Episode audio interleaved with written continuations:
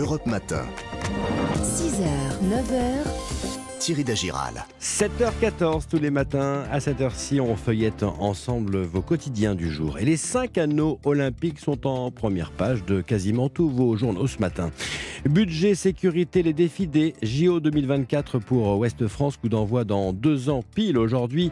Et réunion au sommet hier autour d'Emmanuel Macron. La course d'obstacles, titre Le Figaro, qui explique que les dossiers sensibles s'accumulent et la question de leur surcoût est déjà posée, même si dans l'équipe ce matin, Emmanuel Macron explique qu'il n'y aura pas d'un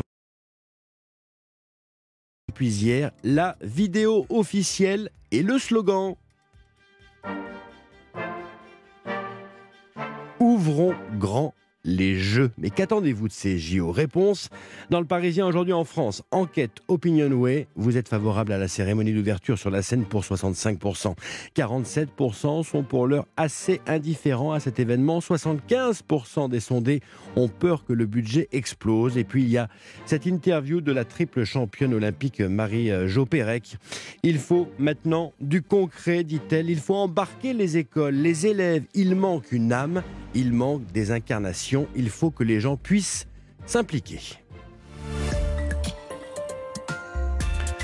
Arrêtons-nous à présent sur cet article de la Tribune à lire en ligne ce matin. Canicule au travail, les syndicats européens veulent une loi pour mieux protéger les salariés. Cette loi fixerait une température maximale au travail pour le continent. D'après l'OMS, la température optimale se situe entre 16 et 24 degrés.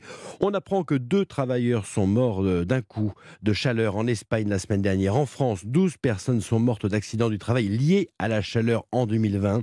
La canicule qui a frappé l'Europe occidentale juillet a causé la mort de plus de 500 personnes en Espagne, avec record de température en France. Les conditions météo ne se soucient pas des frontières nationales. Nous avons besoin d'une législation à l'échelle européenne pour les travailleurs en première ligne de la crise climatique, explique la Confédération européenne des syndicats.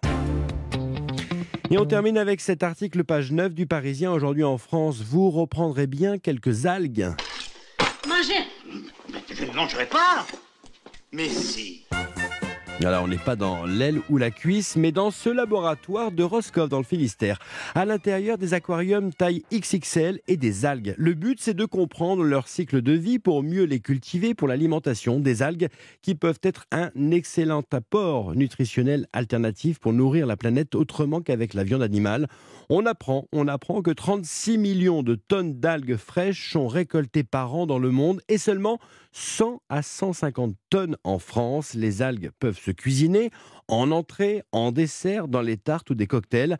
Ah, il y a juste un obstacle psychologique. Il faut encore convaincre les Français pour qui ces algues sont simplement des déchets. Bon appétit, c'est donc à lire page 9 du Parisien aujourd'hui en France ce matin.